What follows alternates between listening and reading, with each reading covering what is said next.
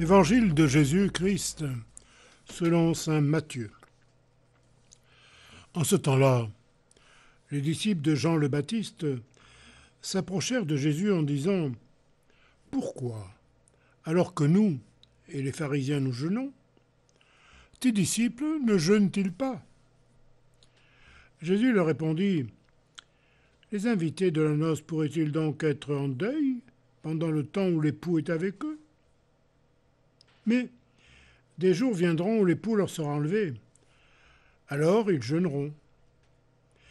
Et personne ne pose une pièce d'étoffe neuve sur un vieux vêtement, car le morceau ajouté tire sur le vêtement et la déchirure s'agrandit. Et on ne met pas du vin nouveau dans de vieilles outres. Autrement, les outres éclatent, le vin se répand et les outres sont perdues.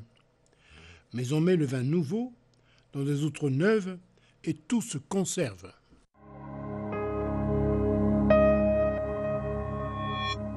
Jean-Baptiste a très profondément marqué, au temps de Jésus, mais encore au premier temps de l'Église.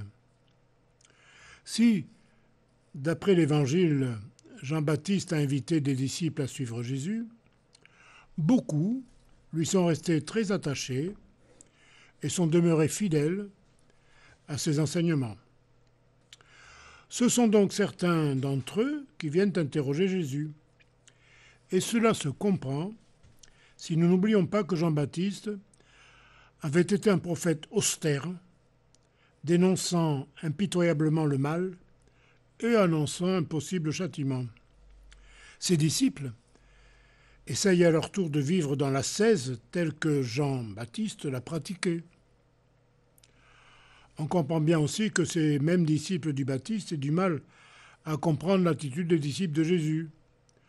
En effet, ces derniers vivent dans une atmosphère de joie qui peut sembler scandaleuse aux premiers. Alors Jésus justifie ses disciples en affirmant que le temps de la fête est maintenant venu. Il se présente lui-même comme l'époux à travers lequel Dieu vient réaliser ses noces avec l'humanité.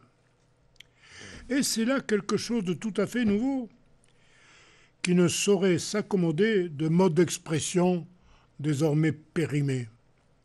Et Jésus insiste sur ce dernier point. Les pharisiens vivent dans la conviction qu'en pratiquant quantité d'actes rituels, ils sont des justes devant Dieu. Les disciples de Jean-Baptiste s'ils ne partagent pas totalement la même conviction, demeurent quand même très marqués par l'austérité de Jean. N'oublions pas l'exigence fondamentale de Jésus, aimer Dieu et aimer son prochain. Et aimez-vous les uns les autres, comme je vous ai aimé.